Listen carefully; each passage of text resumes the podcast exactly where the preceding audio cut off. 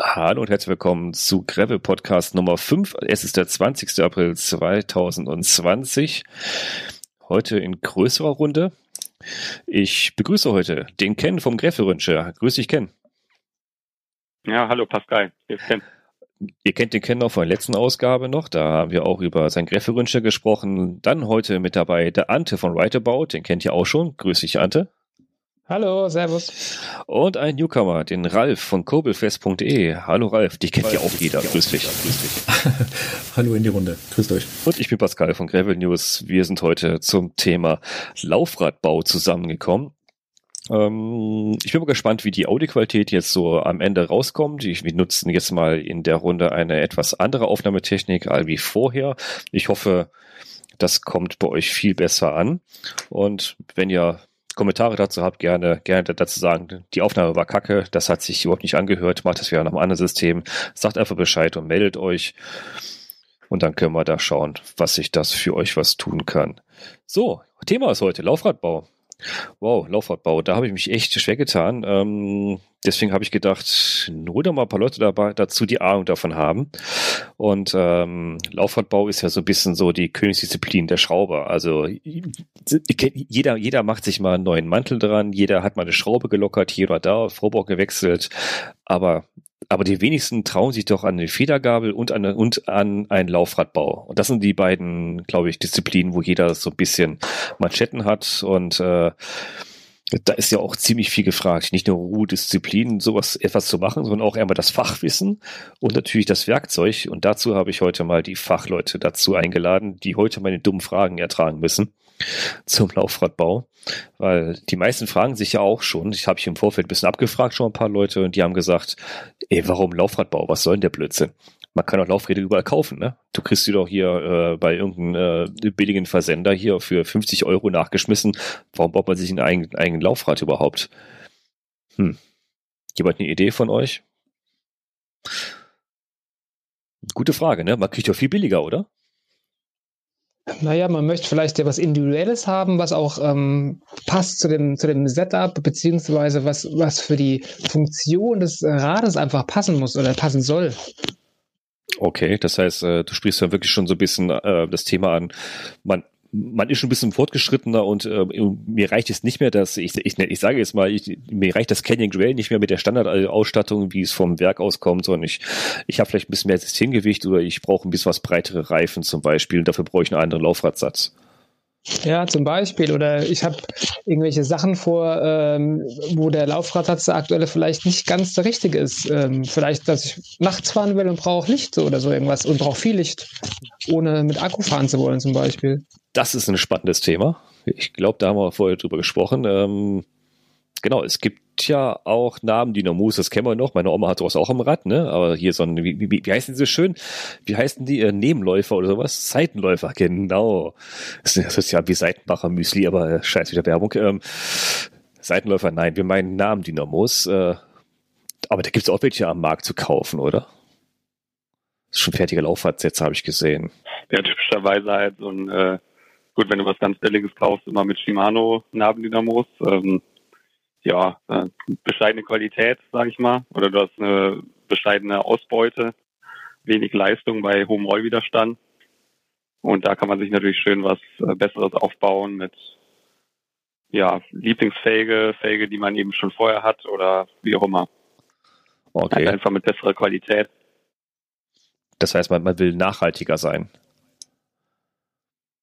Ein Punkt, den ich noch ganz nett finde, ist natürlich, wenn man sich mit dem Laufradbau beschäftigt, man kann sich natürlich auch selber helfen. Wenn ich jetzt eine wirklich lange Tour mache mit einer Flatbar zum Beispiel, habe ich da Ersatzspeichen drin. Sollte irgendwas kaputt gehen, kann ich es natürlich auch richten, weil ich weiß, wie es funktioniert. Speichen für unterwegs mit, das ist eine gute Idee. Mhm. Okay, das kann man, kann man, kann man natürlich nur machen, wenn man wirklich weiß, man Laufrad selber baut. Selber baut ja. Das meine ich ja. Wenn ich mich mhm. mit dem Thema Laufradbau beschäftige, ähm, kann ich mir auch selber helfen. Okay, jetzt kommen wir ein bisschen ans Eingemachte. Okay, das, okay, das, das ist also, das ist also die Figurine, was wir eben Pferd uns äh, sein Rad dafür nutzt, der braucht das nicht wissen, wie Laufrad gebaut wird. Das, geht schon ein bisschen in die nötige Ecke. Das heißt, man, das heißt, man braucht schon, hat spezielle Anforderungen daran. Nicht zwingend, weil wenn ich weiß, wie ich ein Laufrad baue, kann ich ja auch einen Achter, den ich mir irgendwie in die Natur reinfahre, weil ich durch einen Schlag noch durchballer, ähm, natürlich auch leichter rauszentrieren, weil ich weiß, wie der was ich machen muss, um das Ding wieder zu beheben. Okay, da habe ich schon, schon das nächste Thema aufgeschrieben hier. Genau. Wie kriege ich jetzt auf Tonspur jemanden erklärt, wie ich einen Seitenschlag aus dem, aus der Felge rauskriege, aus dem Laufradsatz? Das wird spannend werden. Ich steige mal ein. Ähm, der, der Ante hat, hat das Thema kurz angesprochen. Ähm, du hast einen Laufradsatz gehabt und du willst ihn nicht wegschmeißen, du willst aber, du willst aber Licht beim, beim, bei Nachtfahrten haben und dafür eine genau, Dynamo genau. vorne eingebaut haben im Laufradsatz. Genau, weil ja, ja, ähm, ich wollte mit dem Rad, ähm, wo der, der Laufradsatz drauf war, definitiv auch fahren, wenn es dunkel ist, weil ich längere Touren fahren wollte und möchte und ähm, möchte da jetzt kein Akkulicht dran machen, weil ja das einfach zu viel Aktion ist, das irgendwie zu laden auch unterwegs.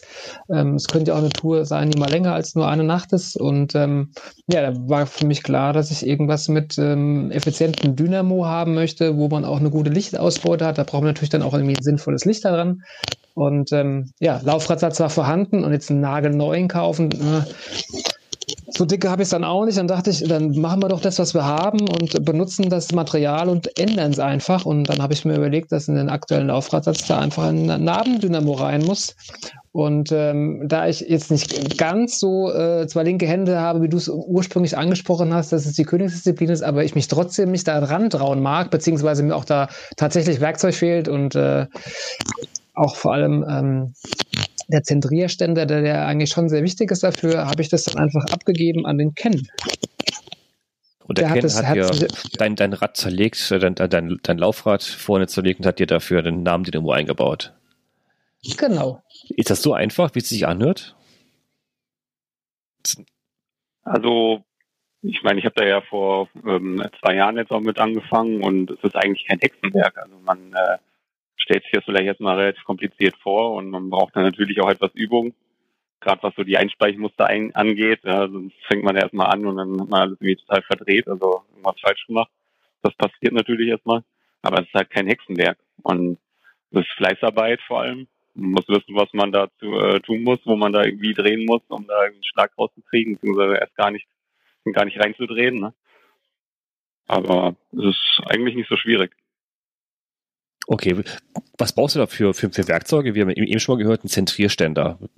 Reicht da kein Ja, das ist so das Wichtigste, beziehungsweise das teuerste auf jeden Fall. Der Rest ist ja eher Kleinkram. So, klar, Nippelspanner, das sind so die kleinen Sachen, ne? Die Tools, mit denen man die ähm, Speichennippel rein rausdreht, gibt ja verschiedene Bauformen. Aber das ist halt alles Kleinkram, den man so mit der Zeit zulegen kann. Zette zum Beispiel. Okay. Aber am äh, wichtigsten ist halt der Zentrierständer. Da kann man sich halt behelfen oder man kauft halt einmal was ordentliches und tut sich ja ein bisschen leichter. Okay, das heißt, ähm, man sollte investieren in einen guten Zentrierständer? Ja, ich meine, da gehen natürlich, gehen natürlich auch sehr auseinander. Ein Laufradbauer, der das professionell macht, der gibt da wahrscheinlich 1000 bis 2000 Euro aus. Und wenn man das so hobbymäßig macht, dann ist man so mit 200 Euro rum dabei. Ich habe jetzt welche gesehen, weil ich auch Auto interessiert habe, für, für 300 Euro ungefähr. Ich glaube, da bin ich doch ganz gut dabei eigentlich, oder? Ja. So ein 300 Euro Zentrierständer, so ein blauer. Der Parktour. Blau, blau ja, gut, ja, genau. Da, da, wissen wir alle, was gemeint ist, ein blau. Ne? Ich, ne? Wir machen ja keine Werbung heute hier. Wir, wir, werden, werden ja nicht, nicht finanziert von jemandem, deswegen sagen wir blau. ja. Also ich, ich glaube, ähm, ich habe jetzt zwar keinen, aber ich hatte mal einen Zentrierständer und ich glaube, was, ähm, wenn man sich einen anschaffen mag, relativ sinnvoll ist, wenn man die, die Schräubchen oder was auch immer zum Zentrieren da dran sind, die wirklich in einem Gewinde laufen, ähm, dass man die wirklich also schrauben kann, Millimeter genau. Und ich hatte einen relativ günstigen Zentrierständer und da waren einfach Stifte zum Schieben. Und das war natürlich Kappes, weil sobald das Rad da angeschlagen ist, wurde dieser Stift immer raus und reingeschoben.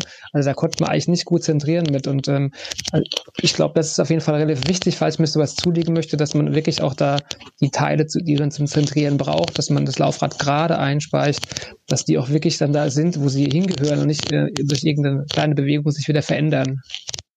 Mhm. Du meinst die, äh, die Schrauben, an, denen du jetzt feststellen kannst, dass, dass, dass, dass die Felge gerade läuft, ne? Genau, die man rechts und links praktisch an, an der Flanke dran macht oder von unten, dass man keinen Höhenschlag reinzentriert, dass das man gut arretieren kann. Und äh, bei den günstigeren, wie ich einen hatte, konnte man es halt nicht gut arretieren. Sobald da die Felge angestoßen ist, ist dieser Arretierstift einfach irgendwo anders hingewandert und äh, da konnte man halt nicht mit arbeiten, ja. Okay. Das heißt, man spannt da die äh, die, die Felge ein, also legt sie ein, äh, von der mit, mit, mit, mit der Narbe zentral legt man sie ein, kann man sich vorstellen, dreht das Ganze da drinnen. Aber so, so weit sind wir ja noch gar nicht. Wir, wir, sind, wir, wir haben ja noch, noch gar, gar keine Speichen da drin. Das heißt, wenn, wir, wir waren ja noch stehen geblieben, der, der Ken hat ja erstmal dein, dein Laufrad zerlegt komplett und, und, und eine neue Narbe da gehabt. Was hast du für eine Narbe genommen eigentlich? Äh, eine PC-Narbe. Mhm. Äh, der, der Ken weiß, wie der Hersteller genau heißt. Ich krieg's leider nicht immer raus. Sag's doch mal bitte, Ken. Uh, Shutter Precision. Ja, genau so. Sh Shutter Precision, okay. Ja, das, genau. ist schon, das ist ja schon mal ein Begriff, den haben wir schon mal gehört, ja. Genau, die habe ich jetzt auch schon mal in einem anderen Rad drin, mit der bin ich sehr zufrieden. Das ist jetzt nicht eine High-End-Narbe, aber auf jeden Fall äh, trotzdem eine sehr gute, ja. Worauf soll man da achten? Also gerade wenn wir, wenn wir kurz, kurz äh, einen S-Kurs machen zu zu Narben, Dynamos, äh, worauf sollte man da achten? Also nicht, nicht die billigsten äh, zu kaufen, klar, teuer geht immer, aber, aber was, was ist so schlecht an den günstigen Narben? Na, der Rollwiderstand ist nicht ganz so gut und die Ausbeute, die dann rauskommt, also der Strom, der praktisch dann geliefert wird. Genau, also 6 Volt liefern die, glaube ich, alle, ne? Äh, das ich, kann genau. ich nicht, weiß gar nicht genau. Ja? Wenn die Spannung sagst, 6 Volt Wechselspannung. Die mhm. Spannung ist ja, die ist ja bei allen, denke ich mal, so ungefähr gleich, aber ähm, was da jetzt an Leistung, also elektrischer Leistung rauskommt, bei welcher ja, Geschwindigkeit zum Beispiel, das unterscheidet sich ja stark. Oder genau. auch die Leerlaufleistung. Also wenn man zum Beispiel gar kein Licht anhat und dann hat man eine gute, einen guten Nabendynamo, dann verliert man vielleicht höchstens zwei, drei Watt. Das äh, merkt man wenig oder gar nicht. Aber ein schlechter Nabendynamo zieht dann vielleicht 6, 7 Watt. Und das ist dann schon ein bisschen, bisschen spürbarer. Oder es macht sich zumindest, ähm, es wirkt sich zumindest mal aus. Okay, das heißt, da merkt man schon wirklich einen Widerstand, wenn man natürlich Nabendynamo hat, das kennt man, man, man spürt was und, und je, je teurer es wird, kann man sagen, umso geringer wird der, wird der Widerstand, gegen den man treten muss. Und äh, umso besser ist natürlich auch die Ausbeute, die nachher rauskommt, weil die einfach anders gewickelt sind und an andere anders die besser die Leistung abgeben können. Ja, genau. Und ähm, ein wichtiges Thema ist ja auch, welche Leistung liefert der Nabendynamo bei welcher Geschwindigkeit. Also wenn man da einen einfachen Nabendynamo hat, dann muss der vielleicht auch relativ schnell laufen, damit er überhaupt die Leistung bringt, die er bringen soll. Also sagen wir mal drei Watt ist ja so ein typischer Wert. Die bringt er dann vielleicht auch erst bei hoher Geschwindigkeit. Und ein hochwertiger Nabendynamo ist dann vielleicht so gemacht, dass er schon bei relativ geringer Geschwindigkeit die Leistung liefern kann. Okay, Wobei das, das, natürlich auch so ein bisschen ähm, ja, davon abhängt, was man eben braucht. Also es gibt da ja auch verschiedene Nabendynamos. Manche dann eher für sehr langsame Geschwindigkeiten, für Mountainbike-Geschwindigkeiten, sag ich mal, und manche dann eher so für Rennrad. Okay, das heißt. Natürlich äh, auch Gedanken, wie man sich da machen muss. Ich, ich sollte schon ein bisschen was mehr, mehr anlegen hier im Bereich äh, Shutter Precision oder, oder Sunfly sogar noch ja, so ein Sohn Deluxe oder Sohn 28 kennt man ja. Das mhm. sind natürlich so die Klassiker, aber wirklich mit hoher Qualität und ja, in Deutschland gefertigt. Und das ist so einfach jetzt, äh, den, das, das umzubauen. Das heißt, äh, du musst ja erstmal natürlich alle, alle Speichen entfernen und ähm, so, so den, die Narben haben ja meistens auch verschiedene Unterschied, äh, unterschiedliche Durchmesser, die Narben, richtig? Genau. Das sind dann die Flanschdurchmesser, die sind wichtig. Die beeinflussen natürlich die Speichenlänge. Und im Fall von Ante war es halt einfach, da hat alles gepasst. Da konnte man alles weiter verwenden. Es wird zwar ja nicht unbedingt empfohlen, zum Beispiel die Speichnippel weiter zu verwenden. Aber das war in dem Fall auch okay, das hat funktioniert. Aber muss der Ante dann sagen, ob das dann hält auf Dauer. Okay, das heißt, da hast du Glück gehabt und du konntest auch die alten Speichen und alles weiterverwenden, weil, weil der Durchmesser auch komplett gleich war. Genau, die Maße waren fast identisch. Typischerweise ist der Nabendynamo ja eventuell etwas größer am Flanschdurchmesser, weil der etwas äh, größer baut als, eine einfache Narbe. Das heißt, die Speichen müssen vielleicht etwas kürzer sein, aber das war in dem Fall nicht so. Okay. Ähm, bei Speichen bin ich ja bin ich auch so ein bisschen verzweifelt dran. Letztens, wie, wie mir wie mir, wie mir eine Speiche ähm, gebrochen ist bei einer Fahrt, da dachte ich ja, komm, der kaufst halt eine neue Speiche und dann machst du die mal kurz rein. Das kurz reinmachen ist ja kein Thema, aber find doch mal die richtige Speiche für, für dein Laufrad. Du meinst da, die richtige Speichenlänge, oder? Genau, richtig, die richtige Speichenlänge. Oder die richtige Speiche. Richtig, die Speichenlänge, der Speichentyp, der Speichendurchmesser. Ähm, also ich, ich bin ja da, da dann äh, langsam angekommen, erstmal feststellen, oh, es gibt ja nicht nur runde Speichen, es gibt ja auch Messerspeichen, es gibt 2 mm, 1,6, 1,8 mm Durchmesser, es gibt normale gekrüpfte, glaube ich, diese, diese äh, abgerundeten und es gibt die Straight Pull natürlich auch noch. Ui, was habt ihr da für ähm, noch für, ähm, für, für, für Typen an Speichen eigentlich? Was, was ist also ich halte ja, wenn ich baue, immer relativ einfach. Also nehmen da runde Speichen und äh, J-Band, also keine Straight-Pull-Speichen, aber es ist eigentlich eher eine Sache des, äh, wie man die einspeicht, ist jetzt ähm, nicht so, als würde man Straight-Pull zum Beispiel sch schwieriger einspeichen können. Aber J-Band ist natürlich am einfachsten beim Einspeichen. Okay, und das heißt, ich weiß nicht, wie wir das noch vertiefen wollen, aber die Speichen, da nehme ich halt äh, relativ dünne Speichen, jetzt keine, also die ganz günstigen sind halt einfach die dicken Speichen, die natürlich entsprechend schwer sind und relativ unelastisch. Also wenn man so eine 2 mm Speiche hat, wie in einem billigen Fertiglaufradsatz meistens erstmal drin, dann sind die halt sehr, sehr dick, sehr unelastisch ähm, die Spannung braucht ja nicht so hoch sein, aber da kann sich einfach nicht viel bewegen. Das heißt, wenn jetzt die, ähm, das Laufrad einfach einen Schlag bekommt, dann hast du da eigentlich eher mal das Risiko, dass da irgendwas bricht. Also ich sage jetzt mal an ähm, Speichenkopf, am Nippel, in der Felge vielleicht sogar. Und ich bevorzuge es da, Speichen zu nehmen, die das ganze Laufrad ein bisschen elastisch lassen, also eher dünne Speichen. Dafür dann 28, 32 Speichen etwa. Dann hat man eigentlich immer einen guten Laufradsatz. Da gibt es ja auch noch Unterschiede. Anzahl der Speichen, habe ich gerade gehört, auch noch, auch noch ein Unterschied. Was, was macht das denn für einen Unterschied, ob ich jetzt 28 oder 32 oder ob ich vier, vier, vier Speichen nehme? Ich meine, gibt es ja auch mit vier Speichen. Ne? ja, die sind ein bisschen dicker, die Speichen. Dicker, die Speichen. Na, das, also desto mehr, desto mehr Speichen wir am Laufrad haben, desto stabiler wird es auf jeden Fall, ja. Also wenn ich ähm, 32 oder 36 Speichen habe, ist es ein, ein Laufrad, das relativ viel ab kann. Also sowas würde ich zum Beispiel zum Bikepacking nehmen. Da würde ich eher kein 24 Speichenrad nehmen. Das ist einfach nicht stabil genug. Da kann man das Rad nicht ähm, stabil genug zentrieren, dass es auch die, die Last aushält, die es aushalten muss. Das sind eher so Sachen fürs Rennrad oder sowas in der Art. Mit wenig Speichen.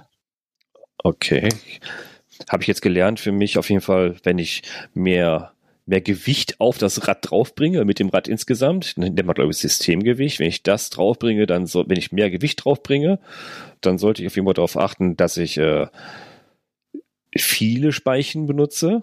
Oh. Viele Speichen, die, die auch nicht allzu dick sein sollen, weil die auch ein bisschen flexibel sein müssen, natürlich, wie ich gelernt habe. Äh, flexibel ach, warum flexibel? So, so, so ein Laufrad, das, das sollte doch eigentlich stabil sein, das sollte eigentlich fest sein, ne? Ah. Ja, das ist was, das, was ich meinte. Wenn man da jetzt irgendwie steife Speichen hat, die, da denkt man erstmal, das Ganze ist ja super stabil. Aber je stabiler die Speichen sind, desto eher geht ja die Last, also zum Beispiel von Unebenheiten, ja auf die Verbindung zwischen Felge und Speiche. Wenn sich das Ganze ein bisschen verformen kann, ist das ja erst erstmal gut. Deswegen macht es jetzt nicht grundsätzlich Sinn, irgendwie besonders dicke Speichen zu nehmen. Klar, wenn da jetzt jemand ein sehr, sehr hohes Systemgewicht hat, dann muss man dann natürlich auch äh, entsprechend stärkere Speichen verwenden, das ist klar. Also man kann da jetzt nicht sagen, die super dünnen Speichen, die funktionieren bei jedem gleich gut, bei jedem Einsatzzweck. Aber es ist jetzt nicht so, dass du jetzt dicke Speichen nimmst und das ist dann automatisch besser. Okay, das heißt, ich, ich nehme es, ich, ich achte darauf, dass ich eine Felge und eine Narbe habe, wo ich äh, viel, so viel wie möglich Speichen reinsetzen kann. Ich, ich sollte normale Speichen nutzen, keine, keine Messerspeichen, weil ich, ich glaube, die sind eher so im Bereich Geschwindigkeit die sind halt angesagt. Teuer. Ne? Ich meine, das Okay. ist nochmal ein Unterschied. Einfach nur teuer, okay. Genau, und da musst du auch schauen, dass sie sich nicht verdrehen beim Einspeichen oder wenn du da irgendwie was wechseln musst, da musst du halt ein paar Sachen beachten. Ist halt einfach nicht ganz so einfach wie eine runde Speiche. Aber vor allem einfach teuer. Okay, das heißt, ähm, normale Rundspeichen nehmen mit, ähm, wie heißen die, die, die Speichen, die einfach nur am, am, an dem einen Ende, wo die an der Narbe festgemacht sind, dann halt gebogen sind? Ha, haben die Also Speichen Stücke? Ach, J-Band heißen die, also wie so ein J. Halt wie ein J gebogen am Ende, genau. Alles klar, jetzt habe ich's. Okay, wieder was gelernt, siehst du?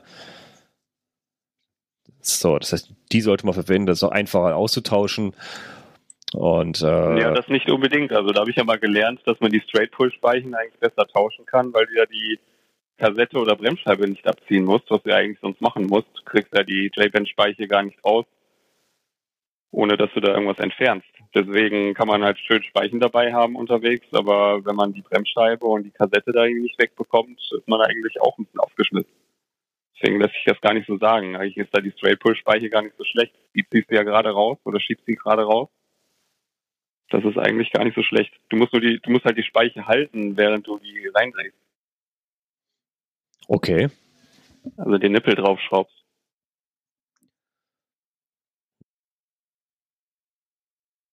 Wir waren bei Straight Pull, wir, wir, wir, wir haben mal kurz im Off, äh, ihr, ihr hört uns jetzt weiterhin, ihr hört jetzt nicht, was wir gerade im Off gesprochen haben. Hier gab es eine kleine Schnittmarke, wir hatten gerade eine kleine Tonanpassung gehabt, deswegen Mach mal weiter bei, bei Straight Pull. Der Ken hatte was über Straight Pull Felgen, äh, Felgen sage ich ja schon, bei Straight Pull Speichen erzählt. Ja gut, ich muss halt zugeben, da habe ich keine persönlichen Erfahrungen, aber ich habe halt gelernt und es ist ja logisch, dass Straight-Pull-Speichen eigentlich ganz gut zu wechseln sind. In dem Sinne, dass man da eben die Bremsscheibe, Kassette nicht entfernen muss. Aber vielleicht weiß da jemand was dazu. Also hat das selber schon mal gemacht, aber im Prinzip ist es ja so. Man muss nur die Speiche festhalten, wenn man die äh, befestigt, also mit dem Speichennippel. Weil die sich ja sonst mitdreht. Genau, also ähm, ich kann das bestätigen. Also es ist bei, ähm, also nach meiner Auffassung genauso. Ähm, aber es betrifft ja nur die Antriebsseite beim Hinterrad. Also beim Vorderrad oder beim Hinterrad dann die Nicht-Antriebsseite, wo die Bremsscheibe dran ist, betrifft es das ja in dem Sinne eigentlich nicht, wenn ich mich, wenn ich jetzt keinen Knoten im Kopf habe. Genau. Die muss man ja immer so ein bisschen durchfummeln durch, durch die Narbe, ne? Die, äh, die Speichen. Die muss man immer so ein bisschen durchfummeln und, und wenn natürlich eine Kassette da dran ist, äh, gerade wer unterwegs ist, was ja typischer, typisch ist, gerade auf Bikepacking-Tour, sagen wir mal, wir sind, wir sind gerade irgendwo äh, demnächst mal irgendwo ähm, kurz vor Danzig unterwegs, beim, bei irgendeiner Gravel-Veranstaltung und äh, unterwegs Speiche kaputt, lass man in eine neue Speiche ein, einfädeln, ohne die Kassette abzunehmen, weil man natürlich kein Kassettenwerkzeug äh, mit dabei hat. Wie kriegt denn da eine Speiche wieder rein? Tja, da kann man nur hoffen, dass man auch bis zum nächsten Shop kommt. Ja, das glaube ich auch. Ja, also wir waren ja auch schon beim Thema, wie viele Speichen. Wenn man dann entsprechend viele hat, dann geht's halt auch mit einer weniger. das heißt, bei 36 Speichen habe ich halt auf 35. Ja, das da fällt kannst du doch noch. auf eine verzichten, genau. Okay. Also Okay. der Schlag ist ja nicht groß dann. Mhm. Kannst den versuchen trotzdem ein bisschen wegzuzentrieren, auch ohne die eine Speiche. Und dann ist das ja immer noch Genau. fahrbar. Je breiter der Reifen ist, desto weniger merkst du davon. Und dann geht das. Genau, das wollte ich gerade sagen. Ich glaube, ganz, ganz sinnig wäre schon, dass man wenigstens einen Speichenschlüssel dabei hat, äh, um die Nippel ein bisschen zu zentrieren, dass man dann den Schlag so ein bisschen rausmachen kann, wenigstens, ja. Jetzt zum Speichenschlüssel ist doch eigentlich an fast jedem Multitool auch dran sogar, ne? Wenn man mal genauer hinschaut. Ich habe auch letztens erst, erst, erst gedacht, wieso ist denn hier eine Kerbe in diesem blöden Multitool drin? Ach, das, das ist der Speichenschlüssel.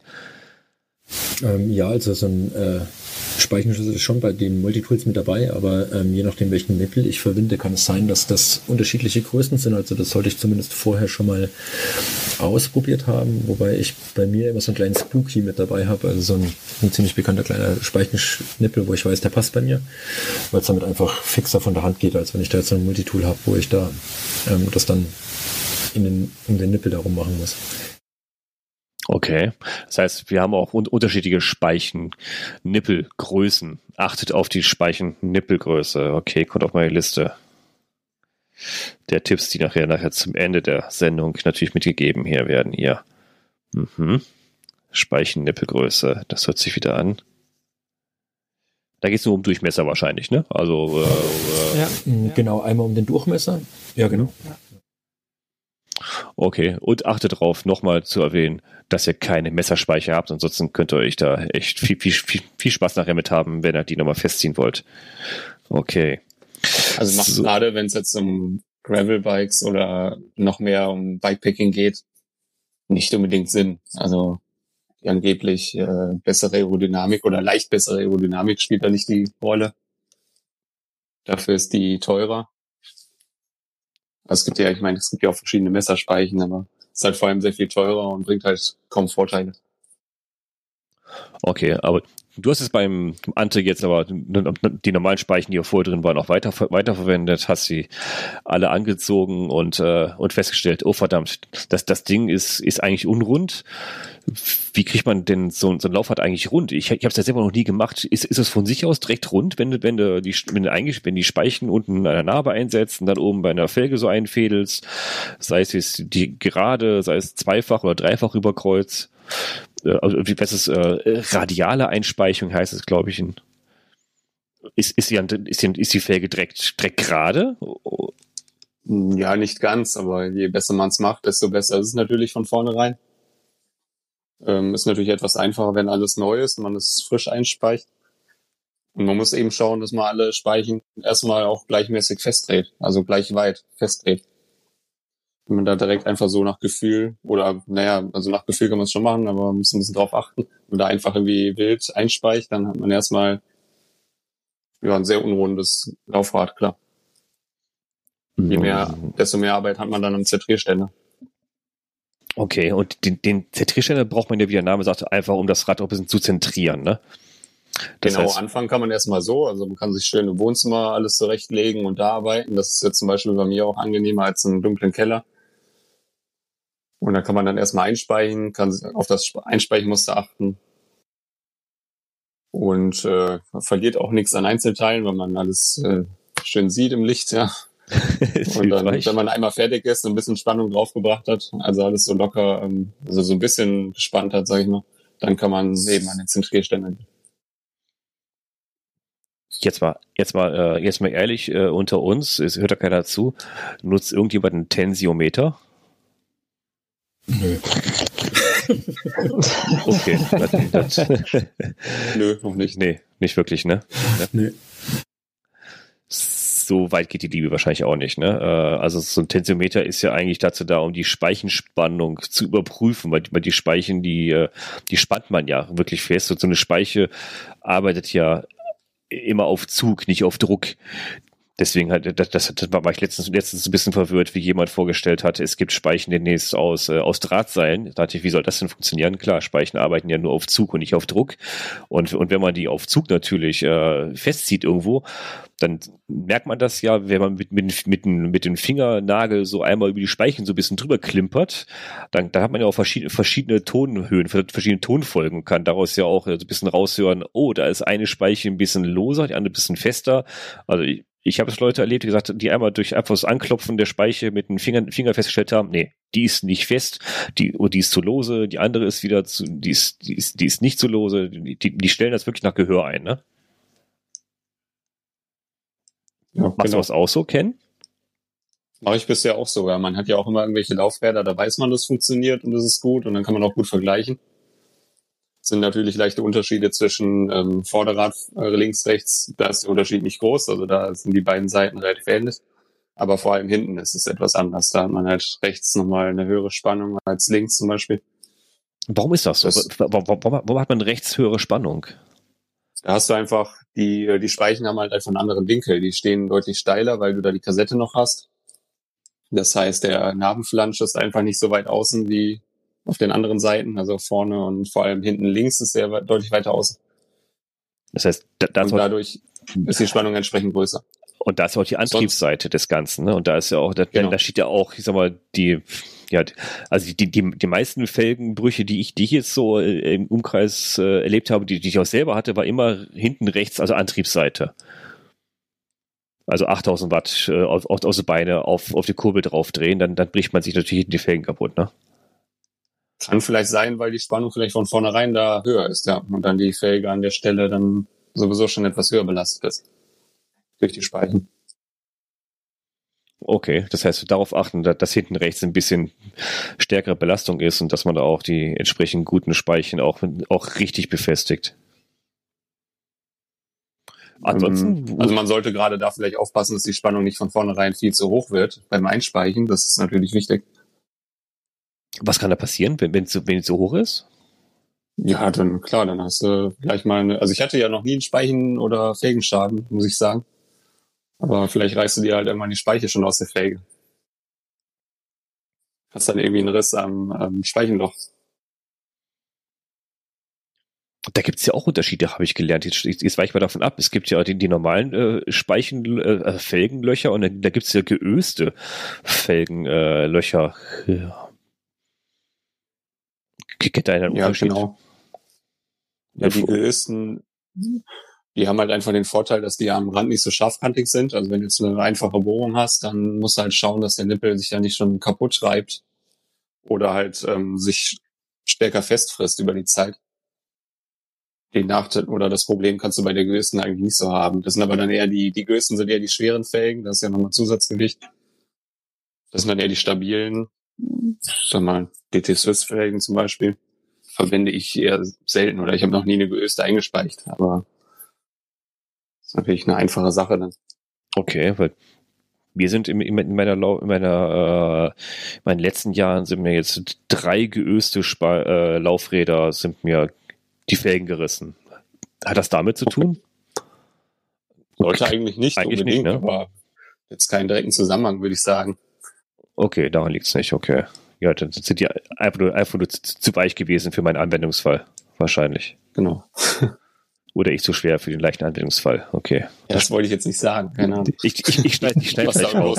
Ich schneide es gleich raus. okay. Was gibt's noch zum, ähm, zum Laufradbau, wo, wo du sagst, Mensch, das ist so einfach. Das hört sich jetzt an, als hättest du das in zehn Minuten mal kurz eingespeichert, das ganze Ding. Also aus so schnell geht's leider nicht, aber nee, ne? wobei man wird natürlich schneller, aber irgendwie schaffe ich es auch immer wieder mal doch äh, falsch einzuspeichen. Das passiert mir immer wieder. okay. Also ich meine, eine wichtige Sache ist, dass du halt den Anfang richtig machst, dass du dann äh, das Ventil hier nicht zubaust, also das so einspeist, dass du da mit einer Pumpe gar nicht mit ankommen würdest. Das so eine Sache, die wichtig ist, die auch gern mal schief geht. Ach so. Ich weiß nicht, ob anderen das äh, geht, aber. Ah, okay. Ja, ja, genau. Natürlich, es gibt ein Ventilloch, das ist kein Speichenloch. Ja, okay. Genau. Ähm. Du möchtest halt genau an der Stelle, wo das Ventil sitzt, möchtest du eine große Öffnung haben, also zwischen den Speichen dass du da kein Problem hast, mit der Pumpe dran zu kommen. Ich habe immer in so Anleitungen, die, die ich mir angeschaut habe, also ich habe immer noch keinen selber gebaut, aber ich habe mich dafür immer sehr interessiert, immer, immer, immer gelesen, man sollte links neben dem, dem Ventilloch anfangen, die ersten Speichen zu setzen, um nicht, aus, nicht durcheinander zu kommen. Ist es egal, wo man anfängt, oder hat das, oder hat das seinen Sinn? Ähm, naja, erstmal egal man kann sich natürlich schon irgendwie seine Vorgehensweise zurechtlegen. Ähm, manchmal hast du Felgen, da ist es wichtig, dass du es genau richtig machst, weil die Felgenlöcher vielleicht schon so gebohrt sind, dass du auch in die richtig, richtige Richtung äh, musst mit der Speiche. Also du kannst ja nicht immer beliebig loslegen. Okay. Also es gibt ja sozusagen ähm, äh, Felgen, die sind linksläufig oder rechtsläufig, wenn ich das jetzt richtig ausdrücke. Das heißt, ähm, wenn ich nach meinem Muster oder nach meinem Schema vorgehe, das Laufrad einzuspeichen ähm, und vom Ventilloch aus das erste Loch rechts außermittig der Felge ist, ähm, habe ich eine rechtsläufige Speiche. Und wenn es links davon ist, ist es eine linksläufige Spei äh, Felge. So, Entschuldigung. Also rechtsläufige oder linksläufige Felge. Was ist denn blöd gefragt der Unterschied zwischen links- und rechtsläufiger Felge? Ähm, die, die Felgenlöcher sind bei den Felgen nicht immer mittig, immer nacheinander, sondern es gibt durchaus ähm, Felgen, wo die Felgen, äh, wo die Speichenlöcher ähm, außerhalb der Mitte gebohrt sind. Ah, jetzt verstehe ah, jetzt Genau, und wenn ich vom, und wenn ich vom, äh, vom Ventilloch aus auf mein erstes Loch schaue und das ist rechts außerhalb der Felge, spreche ich von der Außer, also von der rechtsläufigen Felge und das ist links, spreche ich von der linksläufigen Felge. Und dann kommt es ja ganz darauf an, wie ich einspeiche. Und dann gehe ich halt nach Schema F vor. Ah, okay. Oh, links, rechts, glaube ich, auch wieder was gelernt, okay. Manchmal sind es auch nur die, die, ähm, die Felge, die hat ja, die ist ja doppelwandig. Und durch die, ähm, ich sag mal, zweite Wand, das ist ja da, wo das Felgenband draufkommt. Dadurch musst du ja die Speichennippel irgendwie halten oder festdrehen. Und manchmal sind die Bohrungen eben da leicht versetzt, weil die Speichen ja einen Winkel haben und du eben mit dem Werkzeug besser drankommst. Und da muss man drauf achten. Es ist nicht unbedingt das Speichenloch, das immer wirklich schräg ist oder versetzt. Also es gibt Felgen, die haben generell ein Offset. Da sind dann die Speichenlöcher nicht mittig, sondern leicht zur einen Richtung versetzt. Es geht dann vor allem auch um die Bohrung, mit dem du, also wo man mit dem Werkzeug halt durchgeht. Okay. Äh, jetzt sind wir gerade bei der Felge angekommen. Ähm, ich glaube, der Ralf hat, hat, hat ein paar Infos zu Felgenbreite und Reifenbreite. Was äh, kann man denn eigentlich jeden Reifen auf, auf jede Felge äh, draufsetzen oder sollte man das oder sollte man da auch wieder darauf achten, was, was will ich eigentlich fahren, welche Reifen will ich fahren, was für eine Felge soll ich da jetzt nehmen, welche Felgenbreite soll ich da nehmen? Was hat das für eine Auswirkung eigentlich? Ähm, ich muss, würde gerne noch einen kleinen Schritt kurz zurückgehen. Wir waren ja vorhin beim, äh, beim Laufrad, wie stabil, wie steif das ist. Ja. Ähm, ich hoffe, ich habe es nicht verpasst, das wäre ziemlich peinlich. Ähm, ich kann ja auch wählen zwischen Carbon oder zwischen Aluminiumfelge. Und auch das beeinflusst ja die Steifigkeit von meinem Laufrad. Mhm. Ähm, Carbon merke ich jetzt bei meinem Laufradsatz, den ich gerade fahre, ist ein ziemlich schneller Laufradsatz. Also ich kann ihn ziemlich schnell beschleunigen, weil die außen rotierende Masse relativ leicht ist, aber dafür ist es ziemlich steif. Also ich habe enorm viel Feedback vom Untergrund, wohingegen mein Aluminium-Laufradsatz, also mit der Aluminiumfelge, ähm, deutlich nachgiebiger ist. Also er ist ein bisschen komfortabler. Und diesen Komfort merke ich auch, wenn ich ähm, variiere oder mal mich austeste, wenn ich die Möglichkeit habe, zwischen verschiedenen Felgenbreiten. Ähm, wenn ich einen, einen, ein Laufrad habe, zum Beispiel mit äh, einer Felgenbreite von 19 mm, muss ich erstmal wissen, was bedeuten diese 19 mm eigentlich. Und da gibt es ähm, diese ETRTO ähm, die mir eigentlich die Maulweite dieser Felge sagt. Ähm, wenn das jetzt genormt ist, dann würde zum Beispiel 19c bedeuten, dass meine Innenmaulweite, also wenn ich mir die Felge anschaue, die ist ja wie so ein leichtes U, wenn ich sie im Querschnitt anschaue, dann sind die Innenseiten 19 mm voneinander entfernt. Es gibt aber durchaus ähm, den einen oder anderen Hersteller, der zwar eine Felgenbreite angibt, aber die die Außen Weite meint. Und da kann man so grob 6 mm abziehen davon, um auf die Innenweite zu kommen. Das müssen wir sich halt anschauen bei dem entsprechenden Felgenhersteller, den man nimmt. Und ähm, dann wäre das Erste, für mich zumindest, wenn ich an die Sache rangehe, was will ich denn eigentlich fahren mit dem Laufradsatz? Also bin ich hauptsächlich auf der Straße unterwegs, ähm, wo wir zum Beispiel, wenn ich jetzt ähm, äh, Reifen zwischen 25 und 28 mm Breite fahre, ähm, bevorzuge, dann bin ich bei einer Felgeninnenweite von 17 bis 21 mm, so ungefähr. Ähm, wenn ich sage, ist okay, ähm, ich bin schon ein bisschen auf Schotter unterwegs, ähm, ähm, etwas kaputtere Straßen oder der, mein Reifen wird einfach schon ein bisschen breiter und ich bewege mich so zwischen 28 und 35 mm von der Reifenbreite.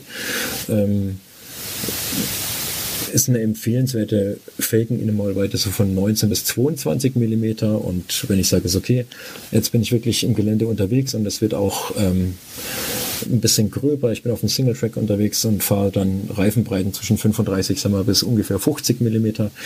Dann bin ich bei einer Felgeninnenmaulweite von 22 bis 26. Da unterscheiden sich so die Empfehlungen der einzelnen Hersteller. Ähm, ohne Werbung zu machen, gibt es da ziemlich coole ähm, Erklärungen und Empfehlungen von den großen Reifenherstellern, wenn man bei denen einfach auf der Webseite mal guckt. Die haben recht gute Übersichten und auch Empfehlungen für wie viel Druck fahre ich denn. Denn umso breiter meine Felge, das ist die Erfahrung, die ich jetzt gemacht habe, umso weniger Luftdruck kann ich bei meinem Reifen fahren, wenn es zusammenpasst, was mir natürlich die Traktion erhöht. Wenn ich zum Beispiel im Schotterberg hochfahren möchte und den Komfort natürlich auch erhöht. Das heißt, ähm, bildlich gesprochen, wenn ich einen, wenn ich einen breiten Reifen nehme und eine, und eine schmale Felge, dann habe ich so einen, so einen Ballon nachher auf, auf der Felge aufgepumpt. Genau, das heißt, ähm, wenn ich da, sagen wir mal, viereinhalb Bar oder so reinschmeiß, ähm, und die Felge ziemlich dünn ist unten, habe ich, wie du schon sagst, einen ziemlich großen Ballon. Und es kann, wenn ich Pech habe, halt dazu führen, dass wenn ich schnell in Kurven fahre, dass der Reifen mir wegknickt. Und umso breiter die Felge ist, umso besser wird er gehalten, umso weniger ist die Möglichkeit, dass der Reifen in Kurven zum Beispiel wegknickt. Mhm, weil, weil dann der Reifen nicht, ich sag mal, wirklich so wegknicken kann von der Felge, weil der wirklich dann fest in der Felge ist und der Querschnitt von den, von, vom Reifen sich dann verkleinert und, man, und, und bei niedrigem Druck sich besser in der Felge verbreiten, äh, ver, verbreitern kann. Also, also der, der, Reifen selber baut einfach breiter. Ähm, das kannst du dir, ähm, Moment, kleines Beispiel, ähm, genau, ähm, wenn du eine Uhr aufmalst und ähm, oder, oder du malst einen Luftballon, so mhm. wie, wie, wenn du einfach einen Luftballon ähm, aufpustest und machst den Knoten, dann ist der unten ziemlich schmal zusammen, also extrem eng. Und wenn ich den jetzt oben festhalte und würde den ähm, versuchen hin und her zu bewegen, dann knickt der an diesem Punkt natürlich relativ schnell. Und wäre dieser Knoten richtig fett, also er würde den, den Ballon, der unten drunter ist, besser abstützen zur Seite, kann ich ihn einfach nicht so schnell knicken. Und eine breite Felge ähm, ist da einfach ein enormer Vorteil, was den, das Abknicken verhindert. Okay, das heißt, für, ähm, für, für den Bereich Gravel zum Beispiel, ähm, oder wenn man mit dem Bikepacking so ein bisschen im ähm, Gravel-Terrain unterwegs ist, dann, dann wären empfehlenswert breitere Felgen mit auch Reifen, die auch die Breite vertragen können, natürlich. Genau. Okay. Also das ist auf jeden Fall eine Empfehlung, die, die ich gerne rausgebe und weil ich einfach mit weniger Luftdruck auch komfortabler fahre. Weniger Luftdruck, seht ihr? Auch wieder was gelernt, weniger Luftdruck. Da unterscheiden sich manchmal ja auch die Geister. Viele, viele fahren gerne ihre, ihre auf 5 Bar im Gelände und manche machen sich mit 0,8 Bar schon, äh, schon die tollsten Sprünge. Ähm, wenn ich natürlich einen Reifen habe, der enorm aufgepumpt ist mit 5 Bar oder so, dann habe ich halt zum Beispiel, wenn ich bei bei Schotterberg hochfahre oder wo es einfach ein bisschen gröber vielleicht mal wird, wenn ich ähm, abseits unterwegs bin, ähm, dann ist halt der Stein, der da ist, einfach ein Hindernis, wo dieser komplette Reifen, sagen wir, drüber muss, egal wie auch immer. Wenn ich da jetzt berghoch fahre, habe ich jetzt weniger Luftdruck drin, dann kann sich der Reifen natürlich besser verformen, also quasi über dieses Hindernis sich verformen und ich roll einmal komfortabler und ich habe einen besseren Grip, weil ich auch die, eine größere Auflagefläche habe. Mhm. Und es kann sich natürlich dann das, was ich überfahren möchte, wenn es spitz ist, natürlich auch besser in den Mantel, in den Reifen natürlich reinbohren und eine Undichtigkeit verursachen. Das kommt jetzt auf den Reifen natürlich auch an. Was hat er für eine Karkasse? Wie gut ist die, was Durchstich, äh, Durchstiche angeht? Ähm, würde ich jetzt davon gar nicht primär abhängig machen. Also ich fahre zum Beispiel, wenn ich das so sagen kann, einen WTB Riddler auch gerne mal mit 2,8 Bar oder vielleicht sogar weniger. Wenn ich weiß, heute geht es ein bisschen gröber zur Sache ähm, und habe da auch keinen Durchstich mit. Ähm, es kommt ja ganz darauf an, was für einen Reifen ich habe und was für eine Karkasse. Hat das denn ähm, ein, eine, eine, eine Relevanz, ob ich jetzt äh, mit Schlauch oder Tubeless fahre dann bei, bei dem Ganzen? Das, das gehört ja auch wieder zum Thema Laufradbau. Ähm, Ken, hast du denn den, das Laufrad eigentlich auch tubeless für den Ante aufgebaut? Ähm, Ante, wie war es nochmal? Nee, ich habe ihm Felgenband mitgegeben. Hat er dann selber gemacht. Genau. Ah, okay, das heißt, ähm, in Reifen alles um Laufrad tubeless äh, fähig zu machen, brauchst du einfach, einfach nur ein, ein Felgenband, ne? Ja, ich meine, die Felge muss es natürlich hergeben, aber das ist ja mittlerweile eigentlich fast bei jeder Felge so. Und es geht ja auch eventuell bei einer Felge, die das jetzt nicht offiziell kann. Also vor allem ist dann natürlich dann das Präparieren wichtig mit dem richtigen Felgenband. Und Ventil, logisch, ja, und dann klappt das eigentlich auch. Spannende Frage. Wie, wie, wie fahrt ihr denn so? Also ich, ich, ich oute mich, ich fahre tubeless. Ich liebe es. Ja, ich sowieso ähm, nur. Ich, also, Ähm, ich fahre ähm, im Moment noch mit Schlauch, allerdings bin ich absoluter Latex-Schlauch-Fan. Das ist ein bisschen exotisch vielleicht. Ähm, ich probiere mich immer mehr mit Tubeless aus, weil ich durchaus auch Vorteile sehe, aber ich ähm, hänge immer noch an meinen lustig wapprigen Latexschläuchen und bin damit eigentlich sehr zufrieden.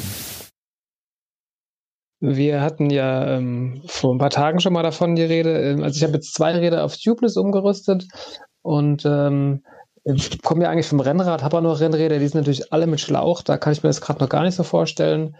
Aber so die Bikepacking und Gravel-Sachen, Tubeless finde ich super. Hat sich am Wochenende auch schon rentiert, da hatte ich zwar zweimal was drinstecken, das habe ich einfach rausgezogen und dann hat sie Milch gedichtet, das war super. Ich hätte zweimal wechseln müssen, sonst war total klasse. Hm, da kommen wir auch noch, auch noch zugleich, okay. Also auch Tubeless-Fan. Okay. Äh, da auf jeden Fall. Wie gesagt, am ja, Rennrad kann ich mir so nicht ja, vorstellen, klar, ja. aber im Gelände schon. Und Ken, wie sieht es bei dir aus? Also ich fahre auch nur, nur tubeless und habe sowieso eigentlich generell gute äh, Erfahrungen immer nur gemacht. Oder halt selten mal eine schlechte Erfahrung gemacht. Also ich kenne natürlich die Themen, weil ich dauernd Reifen wechsle, mal neue Reifen ausprobiere und dann gibt's immer mal irgendwelche Schwierigkeiten. Also sowas nicht, das gebe ich auch zu.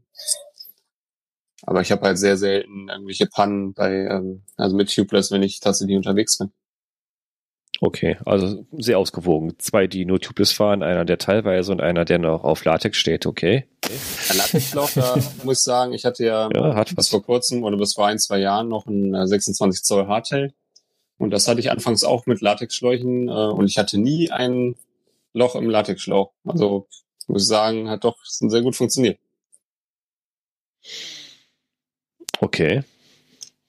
Ich stehe immer auf äh, Dicht, Dichtmilch, das ist super. Auch, auch für manche Reifen schwitzen, hier, hier sei wieder der, der, nee, wieder der Hieb erwähnt. Äh, ich habe es gerade heute wieder auf Facebook gesehen, in der, in der Gravel Bike Germany Gruppe, wieder hat jemand äh, Fotos gemacht von seinen schwitzenden Reifen. Ob das normal ist, habe ich ja, natürlich bei mir auch. Derselbe Hersteller, derselbe Reifen, die schwitzen halt einfach. Das ist halt auch der Nachteil von manchen Tubeless.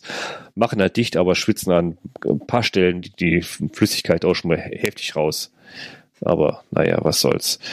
Okay, jetzt haben wir Antes Laufrad gebaut. Er hat jetzt ein Dynamo drinne. Er hat jetzt äh, kein Licht, weil er hat noch nichts von Licht erzählt. Er hat nur ein Dynamo eingebaut. Er hat noch kein Kabel und kein Licht. Und äh, er hat jetzt ein Laufrad, hat sich eine Lampe vorhin dran gebaut. Was hast du denn für eine Lampe dran gebaut, wenn ich fragen darf? Ohne Werbung zu machen, ja, wir werden nicht bezahlt. Machen, nicht bezahlt. Äh, eine Supernova E3. Die ähm, E3 Pro 2? Ja. Die bekomme ich nächste Woche auch. Sehr schön. Gute Wahl, okay. Äh, okay warum hast du da, da, das gewollt? Du hast doch jetzt, äh, jetzt eben, eben schon kurz, kurz gespoilert, du, du warst unterwegs und hast das direkt mal getestet das Wochenende. Du, du, du bist, glaube ich, heute Morgen reingekommen wieder, ne? Wie jetzt heute Morgen oder so. Wieder, ne? Wie jetzt zurückgekommen oder so. Äh, nee, ich bin, bin am Wochenende schon zurückgekommen. Ich muss, musste heute Morgen leider schon wieder arbeiten. Oh, verdammt. ja, ja, so ist das. Genau. Äh, nee, am Wochenende hatte ich aber die Chance, es mal auszutesten und ähm, genau, ich finde es super. Ich kenne das System auch schon. Ich habe das bei einem anderen Rad auch schon. Gleicher Dynamo mit äh, gleicher Lampe auch. Also ich bin sozusagen ein Wiederholungstäter und fand es da schon klasse und habe das jetzt wieder feststellen können. also ich mag sowohl die Lichtausbeute, die, die das äh, Gerät hergibt, als auch sonst ähm, den Rollwiderstand. Das finde ich alles super, muss ich ehrlich sagen. Okay, das heißt, du, du hast ja direkt schon getestet. Am, am jetzt Wochenende hast du getestet und äh, du hast dich mal wieder draußen aufgehalten. Ne? Natürlich ganz alleine, natürlich, weil ja Kontaktsperre oder mit, ich mag's mal einer mit dabei. Ich, ich war mit mir selbst und äh, mit vielen Tieren auf jeden Fall. Mit vielen Tieren. Wo warst du ja. unterwegs? Warst du unterwegs? Ich war im Spessart. Im Spessart. Wie lange warst du unterwegs? Ähm, ich bin ähm, Samstag losgefahren und so, nee, ich bin Freitag losgefahren und am Samstagabend nach Hause gekommen. Also ich habe eine Übernachtung gemacht. Ein Overnighter, klassischer Overnighter. Genau, genau. Und wie, wie war das Wetter? Äh, also, also gerade so, ja, die spannende Frage durch nachts. Äh, das, das Wetter nachts natürlich bei Overnighter nee, ist spannender. Echt? War super, ja, ja. Also es war toll. Also ich, ich habe nicht gefroren. Ich hatte jetzt auch nicht mein, mein dickstes Setup dabei zum, zum äh, Wintercampen oder so. Ich, ich kann es nicht genau sagen. Ich tippe mal so 12, 13 Grad wird es gehabt haben. Es war wirklich okay. Also gut auszuhalten. Okay. Was, was nimmst du da mit äh, bei, bei, bei den Temperaturen draußen fürs Gelände, wenn du sagst, komm, das sind, das sind, das sind, äh, ist gerade Anfang zweistellig, die Temperaturen. Also in, in, dem Fall hatte ich jetzt äh, einen 20 Jahre alten äh, Down-Schlafsack dabei. So richtig groß, ähm, schwer und. Ne? Nee, gar nicht. Nee, nee, der hat auch nur ein Kilo und 50 Gramm oder so. Das war damals schon ein ganz gutes Ding, das ich mir dazugelegt habe. Und ähm, einen Biwaksack habe ich dabei, in dem ich generell einfach gern schlaf. Natürlich äh, unten drunter eine Isomatte und ein Tarp habe ich immer dabei, falls es mal irgendwie nicht so gutes Wetter sein sollte. Und wie auch in diesem Fall, ich äh, meinen Shelter nicht finde und einen Not, Notschlafplatz äh, mehr einrichten muss, dass ich auf jeden Fall was über dem Kopf habe, falls es regnen sollte. Okay, das heißt äh, kein, kein Zelt, sondern wirklich nur ein Biwaksack, wo du dich mit Schlafsack reinlegst und dann das Tarp ja, einfach genau. eine Plane, die, die du drüber spannst mit zwei Seilen irgendwo am Baum. Zum Beispiel, genau. Hm? Okay, und äh, wie war die Verpflegung? Wie, wie war die Küche an dem Wochenende? Ja, die, die, Küche war an dem Wochenende ein bisschen schwierig, weil ich ja ähm, mit dem Corona ja, also normalerweise würde ich sagen, ich nehme leichtes Gepäck und äh, gehe Pizza essen oder sonstige Verpflegung, die man so haben mag, schnell. Das war natürlich eher ein bisschen schwierig, von daher habe ich mehr mitgenommen, habe ähm, für den ersten Tag mein ganzes Proviant auch ordentlich aufgefuttert, dann abends doch froh, nochmal irgendwo in einem Markt einkaufen zu können, dass ich mir dann noch was Warmes habe zum Essen machen, äh, bevor ich mich in meinen Schlafsack gelegt habe. Stimmt, das soll man jetzt zu den Zeiten jetzt gerade dran denken natürlich. Ne? Wenig Geschäfte haben aufgehabt. Also wir haben heute den 20. Ja. April, wenn ihr das hört, ne? Corona-Krise, ihr wisst noch, ne? Also für, für die, die Archive, die noch zuhören, wir durften, wir durften äh, wenig raus und Geschäfte waren viele geschlossen und äh, fürs Bikepacking ist natürlich schlecht, äh, da weil man sich alles einpacken muss, was man so äh, zum Essen braucht und zu trinken braucht natürlich, weil nicht, nicht allzu viel offen ist und äh, man nicht viel genau. einkaufen gehen kann. Also es ist ein bisschen schwierig gewesen, muss ich ehrlich sagen. Ähm, ich hätte eigentlich noch mehr Essen mitnehmen müssen, aber ich wusste ehrlich gesagt auch nicht, wo ich es noch hinpacken soll. Ähm, die Taschen schon alle voll. Die, die Taschen waren schon ziemlich voll. Also sicherlich wäre wahrscheinlich auch noch mehr gegangen, ähm, aber ich dachte, ich, ich versuche es mal so. Mal mit den Getränken geht es immer ganz gut. Ich habe versucht, immer irgendwelche Friedhöfe anzusteuern. Da war A leer und B ist da sowieso in der Regel der nicht so voll. Da kann man zumindest immer Wasser nachtanken. Ähm, und wie gesagt, einmal war ich ganz froh, dass noch ein Markt offen hatte, abends irgendwie kurz vor Sonnenuntergang, dass ich da nochmal Nachschub holen konnte an, an Fressalien. Obwohl bei Friedhöfen ne, steht ja immer kein Trinkwasser dran, ne? Das habe ich tatsächlich noch nie gesehen. Echt? Okay, als Boots ja. in NRW überall. Das, also das ist. Nee, ich, hab, ich, ähm, also ich, ich praktiziere das ja eigentlich nur noch und ich habe echt noch nie irgendwo ein Schild gesehen, äh, kein Trinkwasser. Okay. Weil ja, gut, steht doch sowieso immer nur da.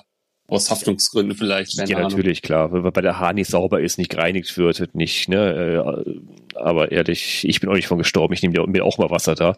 Also da sind jetzt, jetzt, jetzt, jetzt, jetzt keine Knochen drin oder sowas, was du da holst, ne? Das ist schon normales Wasser. Aber wie du sagst, also ich, ich habe es auch immer genommen bis jetzt. Also, wenn ihr was lesen solltet, äh, kein Trinkwasser am Friedhof, ja, ich will jetzt, ich will jetzt keine Anleitung dazu, aber kann man schon trinken, ne? Also ich habe zumindest in Bayern äh, das noch nie so gesehen. Also bei uns in NRW, eigentlich auf fast jeden Friedhof steht ja ganz groß kein Trinkwasser. Also man wird nicht verklagt, ah. wenn man es nimmt, aber das hat auf eigene Gefahr. Wer weiß. Und war schön, sagst du, ja? Hast du gut Kilometer gemacht, habe ich gesehen. Ich habe das ein bisschen auf ich, ich hab, ich hab gut gelitten, ja. Gut gelitten? Wieso gelitten? Ja. Das war super, super Wetter, oder? Ja, Wetter war super. Äh, ich habe mich einfach auch tatsächlich übernommen. Ja, Es war dann doch viel anstrengender, als ich äh, das mir im Vorfeld zusammen erhofft habe. Ich habe leider nicht geschafft, meinen eigentlichen Lagerplatz zu erreichen. Da haben mir noch ungefähr zehn Kilometer gefehlt. Aber ähm, ich bin dann unterwegs verdurstet und verhungert, weil im Wald der Kiosk leider zu hatte und äh, ich ja irgendwie raus musste ähm, zu meinem Ziel. Und ja, das war irgendwie nicht ganz glücklich. Am Anfang hat es noch gut funktioniert, aber am Ende habe ich dann echt ein Beschaffungsproblem gehabt, auch mit Trinkwasser. Okay, hat man immer einen Plan B. Äh, ja, der Plan B war, wir fahren so lange, bis es Wasser gibt. okay. Das habe ich, hab ich, hab ich dann auch gemacht, hm. ja. Und dann, okay. äh, ja, dann war allem, allem einfach so die, die Luft ein bisschen raus, weil ich einfach ja ein wenig schwarz, blau oder grün gefahren war, wie man es auch immer nennen mag. Und äh, deswegen muss ich dann mal einen Notbiwak einrichten und äh, ja. Aber und vielleicht war es auch ein bisschen viel für die wenige Kilometer, die ich bis jetzt auf dem Tacho habe dieses Jahr. Vielleicht hätte ich ein bisschen langsamer starten also mit sollen. Mit 2600 Kilometern, äh, wie ich hier sehe, ja auch schon ordentlich. Ja. Wie, wie, wie viele ja. Meter? Nummer? Wie viel? Also 2600 Höhenmeter hat er gemacht. Respekt. Respekt auf, auf einer Länge von 105 Kilometer. Sehr schön. Sehr, Sehr schön. Und ein Systemgewicht, keine Ahnung, 20 plus auf jeden Fall. Ich weiß nicht, wie viel mehr. Okay. Respekt. Das ist dann nicht mehr Bummeln, ja. Ich habe versucht, es trotzdem langsam angehen zu lassen, weil, äh, also so gut es ging natürlich, ja. Ein bisschen, bisschen Zug hat man ja immer, aber ich äh, wusste schon, dass ich nicht eine, eine Topform habe und kann da nicht durchstarten, sondern muss schon irgendwie haushalten. Und habe auch einen ganzen Tag gebraucht. Ich bin um sieben losgefahren und habe, glaube ich, um acht Uhr mir was zu essen gemacht abends. Mhm. Ohne am, am Tag noch äh, große Mahlzeiten auszudrücken, ein paar äh, Riegel ja, zwischendurch einschieben ich, oder so, ne? Doch, doch, doch. Am, am Tag habe ich schon meinen Proviant auch geschröpft. Also äh, viel, was ich, oder fast alles, was ich dabei hatte. Ich hatte mir irgendwie Stullen gemacht zum Mitnehmen und alles Mögliche. Doch, doch, ich habe schon alles verbraten auf dem Weg. Doch, doch. Okay. Was nimmt man da, äh, da so mit? Du sagst, Stullen nimmst du mit, Energieregel, Powerbars. Ja, oder? Gels, ich hatte Obst dabei, Banane, Äpfel. Oh, sehr schön. Das also alles Mögliche. Komischerweise. Ist jetzt so selten, dass, dass Leute noch eine, eine, eine Kiste mit Obst mitnehmen. Das sehe ich ja, so selten. Doch, ich, ich finde, es schmeckt auch super, ehrlich gesagt. Ja, und es ist bringt, also ja, ich finde, es bringt was. Also ich mag auch gerne Riegel, die aus Obst bestehen. Mhm. Da gibt es auch ganz leckere und ähm, das ähm, langt mir eigentlich auch, wenn ich das regelmäßig zuführe halt. Das ist wichtig, ja. Man ewig hält eine Banane natürlich nicht oder einen Apfel. Nee, das, das stimmt. Hast du denn viel, viel Verkehr unterwegs gehabt eigentlich jetzt? Du, du warst ähm, Spessart, sagst du, ne? Genau, Spessart. Ich bin ein Stück Eselsweg lang gefahren. Da sind mir ein paar Mountainbiker entgegengekommen. Ähm, Hochzus, Runterzus und Downhill. Also da war, da war schon ein bisschen was los. Und ein paar Spaziergänger. Aber es, ich finde, es war jetzt wirklich voll. Also wirklich viele Leute habe ich nicht gesehen. Okay, sehr schön. Also bei uns ist es zu voll. NRW ist ja, ist die, die Walddichte halt ein bisschen kleiner als bei euch. Wir haben halt weniger Wald, ein bisschen komprimiert und viele Leute in wenig Wald äh, erzeugt natürlich äh, etwas, was mir nicht, nicht besonders gut gefällt. Klar, ich finde es schön, wenn viele Leute waldet, aber dann habe ich, hab ich keinen Platz mehr. Da bin ich egoistisch, da habe ich keinen Platz mehr. Das geht nicht. Schade. Aber schön für dich, schönes Wochenende gehabt, sagst du. Ja, nee, war super, ja. Und, und um den, den Bogen nochmal zum Thema zu spannen, das Laufrad hat auch super gehalten. Also ah, es, ähm, das wollte ich hören. Das wollte ich doch hören. Ja, ja nee, es war, war, war danke Ken, es war einwandfrei. Es äh, gab überhaupt gar, gar nichts zu meckern. Ähm, hat alles so funktioniert, wie ich mir das vorgestellt habe. Es hat, hat er ja an mir gehabert, aber das Material war top. Sehr also war es so schnell genug für genug Lichter, genug Strom. Ja, das hat schon funktioniert. Ich meine, bergauf, wenn es dann steil wird, wird es schon eng. Also da habe ich dann schon noch eine Kopflampe, die ich am Helm montieren kann. Zusätzlich, da, da wird es dann schon eng irgendwann ab einer gewissen Geschwindigkeit. Aber an sich ist es äh, gut fahrbar, ja. Ab wann wird es ungefähr eng, so geschwindigkeitsmäßig, so ein Gefühl dafür zu haben für die Hörer? Boah, da habe ich jetzt ehrlich gesagt nicht drauf geachtet. 3, 6, 10 km/h ungefähr? Ah, schon eher so 10, 3, 3, ich, ne? ja. ja, also äh, schon Richtung 10, 3, 6, da geht glaube ich gar nichts mehr. Also so Richtung 10, da wird schon äh, echt dünne, ja. Also man ist ja sowieso auch nicht mehr schnell, keine Frage. Ähm, da geht es ja dann bergauf, aber es ist schon, wird dann schon wenig Licht. Hast du aber doch bei der, bei der, bei der Supernova hast du auch einen 5 Minuten Puffer auch noch einer drin, oder? Da ist ein bisschen was, ja, es kommt was raus, das stimmt okay. schon. Aber ja. das ist jetzt nicht, es ist jetzt nicht das Powerlicht, wie wenn du Vollgas fährst. Das ist nicht das Gleiche. Okay. Das ist schon eher so eine Standlichtfunktion. Ja, man hat ja, man, man hat auch ein Standlicht oder so und das funktioniert natürlich auch, wenn du langsam fährst, aber die volle Power hast du ja wirklich immer nur dann, wenn du die Geschwindigkeit auch hast. Und man hatte eigentlich selten eine Lampe, die dann das Licht kurz äh, bei voller Leistung hält, obwohl man langsam fährt. Ja, richtig. Okay, das heißt, Ken hat gute Arbeit gemacht, Ken, Ant, Ante ist zufrieden und, und, und, ja. und alle Zuhörer, die, die äh, fragen sich jetzt, wer es kennt, wie erreiche ich den, wie, wie baut er mir meinen Laufradsatz jetzt? Ja, ich hoffe nicht, so viel, so Kapazitäten habe ich jetzt nicht. Ne? ja, reicht ja, wenn, wenn, wenn wir mit unseren Laufrädern kommen, das reicht ja schon. Genau. Das reicht ja schön. Ja, schön. Da haben wir doch das, das Thema Laufradbau so eigentlich, eigentlich fast durch. Oder haben wir aber, aber noch irgendein gefährliches Herrschaftswissen für uns behalten? Ja, was, also von, zur Anfangsfrage vielleicht. Also, ähm, ja? oder warum, warum baut man überhaupt ein Laufrad genau, zum Beispiel? Da, da, will ich jetzt zurückkommen. Kauft genau. nicht was Fertiges. Ich meine, es gibt ja mittlerweile schon ganz gute Angebote, auch mit so Namendynamos drin oder man kann sich was konfigurieren und von Laufradbauern bauen lassen. Aber oft hat man ja was Vorhandenes zum Beispiel, wie der Ante zum Beispiel, und da hast du eine Felge, die willst du vielleicht auch weiterverwenden. Also ich, mich würde ja schon stören, wenn ich da irgendwie ein zweites Vorderrad bauen würde und das wäre einfach eine andere Felge. Das ist vielleicht ein bisschen pingelig, aber kann ja anderen auch so gehen. Da kommt die Style-Polizei Ja, raus, ne? Genau. Ich finde es auch, auch doof. Ja, also manche sind da ja schmerzfrei, die mixen ja vorne, hinten, äh, Reifen, Felge, was auch immer, alles. Aber das würde ich nicht machen wollen. Nee, das geht gar nicht. Nein. Also rein einer von der Optik her geht das schon gar nicht. Aber das ist auch, auch, auch mit, mit meiner persönlichen Einschätzung, das geht nicht. Nein. Genau, und dann hast du natürlich auch Felgen, die gibt's einfach nur so, die gibt's nicht als Laufradsatz und dann kannst du die kombinieren mit deinen Lieblingsnarben und eben vorne mit Nabendynamo und so frei konfigurieren kannst du das ja sonst selten. Also du kannst dich natürlich Laufradbauer bemühen, aber fertig kaufen kannst du sowas halt selten. Mhm. Ja, und es ist natürlich auch im Zeichen der Nachhaltigkeit natürlich auch Vorteil, wenn man sagt, komm, ich schmeiß es, wie, gesagt, wie ich am Anfang sagte, mein Laufrad nicht weg, ich lasse es einfach überholen und dann ist, ist die Narbe ein- einfach noch raus und ich habe jetzt nur die Narbe halt übrig und nicht kein anderes Laufrad das im Keller rumstehen. Oder schmeiß es weg, ne? Das muss ja auch nicht sein. Ja. Finde ich gut. Finde ich einen guten Ansatz. Ähm, ein Punkt, der mir noch einfällt, oder der, warum ich immer eigentlich gerne ein individuelles Laufrad haben möchte, ist einfach die Verfügbarkeit der Teile. Ähm, es gibt zwar mega geile, muss ich wirklich sagen, Systemlaufradsätze, die wirklich gut sind, die auch leicht sind, die geil ausschauen, ähm, die aber wirklich eigene Standards verwenden, was zum Beispiel die Felge angeht oder auch die Nippel angeht. Ähm, wenn ich da irgendwo ein Problem habe, dann wird schon schwierig, schnell Abhilfe zu finden für Ersatzteile. Wenn ich ein individuelles Laufrad habe, ähm, kann ich natürlich auf ähm, bewährte Komponenten zurückgreifen, die bis jetzt noch recht gut verfügbar sind. Und ähm, was ich natürlich auch sagen muss, da ist vielleicht ein bisschen nerdig, aber ich finde, ein geiles Laufrad muss auch richtig gut knattern. ähm, und da kann ich natürlich auch äh, eine. Narbe aus eine Narbe aussuchen, die mir gefällt, wobei ich auch den einen oder anderen kenne, der ein leises Laufrad möchte und selbst da gibt es mittlerweile, ähm, ich sag mal, Komponentenhersteller, die Narben bauen, die du kaum hörst, wenn sie in Freilauf sind. Das will doch auch keiner, Also das oder? kann man. Doch, wirklich. Echt? Es, es, es gibt Leute, die das wollen und ich kann es man, ich, ich, ich manchmal auch, ich kann es manchmal auch verstehen.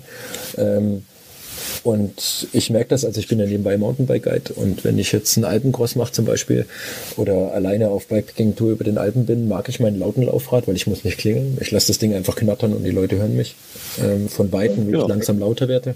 Ich spare mir quasi die Klingel oder das Rufen und habe zumindest für mich das Gefühl, dass durch, die, durch den Klang der Narbe die Leute langsam sagen wir, vorgewarnt, vorgewarnt werden, da kommt gleich jemand. Ähm, wenn ich aber jetzt mit dem Rennrad unterwegs bin oder mit dem Gravelbike und bin viel auf Straße unterwegs und da geht es mal lange, lange, lange im Pass runter zum Beispiel oder so, ähm, würde ich mir doch schon manchmal eine Narbe wünschen, die ein bisschen leiser ist. Also es kommt ja ganz drauf an, ähm, in, in welchem Bereich man welchen Laufradsatz fährt, also zumindest bei mir. Okay. Es muss, kna muss knattern, okay. Ja. Oder auch nicht. Oder auch nicht. Ja, ich bin schon eher für Knatter. Ja, ich, ich glaube, so ein bisschen Geschmackssache. Also, ähm, also ich glaube, ist ganz sicher so. Bei mir ist es nämlich ja umgekehrt. Ich mag eher im Wald, wenn ich ein leises Laufrad habe, weil ich einfach so die Stille auch genießen kann und ähm, vielleicht auch tatsächlich Tiere sehe oder so. Und äh, ich fand auf der Straße immer ein lautes Laufrad toll, weil das ist eh laut. Das sind Autos, da gibt es so viel anderer Lärm und da kannst du auch schön ein lautes Laufrad haben, das passt super. Aber im Wald mag ich es eher ein bisschen ruhiger. Da bin ich eher anders. Also da, da bin ich ganz bei dir. Ich, ich muss allerdings dazu sagen, ich war auch gerne manch, manchmal ein bisschen technisch, auch mit dem Travelbike. Und da habe ich gemerkt, dass mir der Klang der Narbe durchaus ein bisschen Feedback gibt. Also wie schnell bin ich gerade unterwegs. Zum Beispiel, das kann man durch den Klang schon ableiten. Ja, das habe ich auch gerne. Also ich war heute wieder ein bisschen technisch unterwegs. Da ist, wie du sagst, ich mag das auch. Ähm, ja, im Wald, wenn es ein bisschen leiser ist, wenn man die Vögel hört, mag ich auch gerne. Aber gut, dann, dann trampel ich halt, dann ist, dann ist die Narbe ja auch leise. Aber gerade gerade so im, im Trail irgendwo gerade, wo du so, so ein, so ein, so ein Hardtail-Abfahrt mal mitnimmst, da ist das schon hilfreich, wenn, wenn, wenn du hörst, das Rad dreht sich noch, ne? Und ist, ist gerade nicht, nicht blockiert durch irgendetwas, weil, weil du gerade mit, mit der Bremse irgendeinen Blödsinn gemacht hast und, und du merkst halt, und manchmal merkst du halt einfach nicht, wie schnell du bist und du hörst es manchmal besser. Ja, Ja. da bin ich auch bei dir. Also auch da wieder, scheiden sich die Geister. Und dafür gibt es ja die schöne Auswahl. Von leise bis laut. Was sind die lauten, äh, die, die, die, die lauten äh, Büchsen, die man hinten, hinten anbaut? Also, ähm, also ich, ich mag äh, meine ohne Werbung zu machen, meine E13-Narben und ich mag meine alten 240S, die Hügis von DT Swiss und ich liebe meine Chris King-Narben. Die haben eigentlich den geilsten Sound. B-Sound sagt man da, glaube ich. Chris King habe ich auch schon gehört, ja. Ja. Mhm. Die, die ja. Hummeln. Die Hummeln. Ja, genau die. also was ich jetzt zum Beispiel im Mountainbike habe, ist eine Synthes-Narbe hinten. Also die ist schon richtig laut. Und das ist mir ehrlich gesagt dann manchmal ein bisschen viel. Aber es ist trotzdem eine geile Narbe. Okay. Was macht man dagegen, wenn es laut ist? Laut ist? Ähm, also du kannst, äh, je nachdem wie du, wie, wie gut du technisch drauf bist, kannst du ja die, äh, die Narbe zerlegen. Und ähm, ein Guide-Kollege von mir war früher mal Rennmechaniker und der hat mir den Tipp gegeben, wenn ich eine laute Narbe möchte, dann soll ich die einmal wirklich ähm, nahezu trocken machen, also richtig schön säubern und statt Fett da richtig hochwertiges Motoren reintun. Ähm, das habe ich jetzt zum Beispiel bei mir gemacht und das, also die funktioniert seit Jahren perfekt und die ist, die knattert. richtig gut. Und ähm, wenn ich das nicht so mag, also meine ähm, E-Certins sind teilweise wirklich ganz schön derbe laut ähm, im Freilauf, dann habe ich da einfach ein bisschen mehr Fett drauf, wenn ich die mal wieder service. Und ähm, dann nimmt das Geräusch durchaus auch ein bisschen ab. Ansonsten gibt es zum Beispiel bei DT Swiss, ähm, kannst du verschiedene Zahnradscheiben, äh, nennt, nennen wir es Zahnradscheiben? Ich glaube schon, ähm, Zahnscheiben nehmen. Und dadurch ähm, werden die auch ein bisschen lauter oder leiser. Mhm. Und auch, auch verschiedene Sperrklinken, die man einsetzen kann, ne? Ähm, also es gibt äh, allgemein äh, Freiläufe, die mehr oder weniger Sperrklinken haben. Meine äh, Chris King haben, wenn ich mich nicht täusche, 72 Sperrklinken.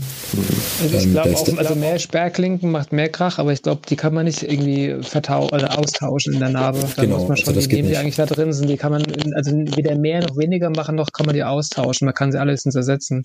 Mhm. Genau, das gibt einfach die Narbe vor, die ich da kaufe oder die ich halt genau, habe. Aber ich, genau, aber ich glaube auch mehr Sperrklinken gibt mehr Krach perspektivisch. Sehr schön.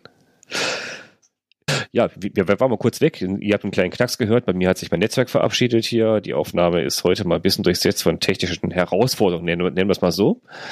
Und wir waren bei den Sperrklinken äh, hängen geblieben gerade. Vielleicht wurde es auch zu speziell. Ja, wahrscheinlich. Wahrscheinlich ist, ist das Netzwerk eingeschlafen, weil ich dachte, oh Gott, das ist aber jetzt, jetzt sehen die Jungs schon Sperrklinken hier. Und äh, ich, ich glaube, ich glaubte, das, das war das Zeichen für, ähm, dass das Thema ist durch, oder? Ja, es war zu nötig. Das, das war echt nötig. Das Thema ist durch, es ist spät. Ich glaube, mindestens einer, der hier, hier, der hier bei ist, braucht Schlaf, habe ich gehört. Äh, deswegen, das bin ich ich.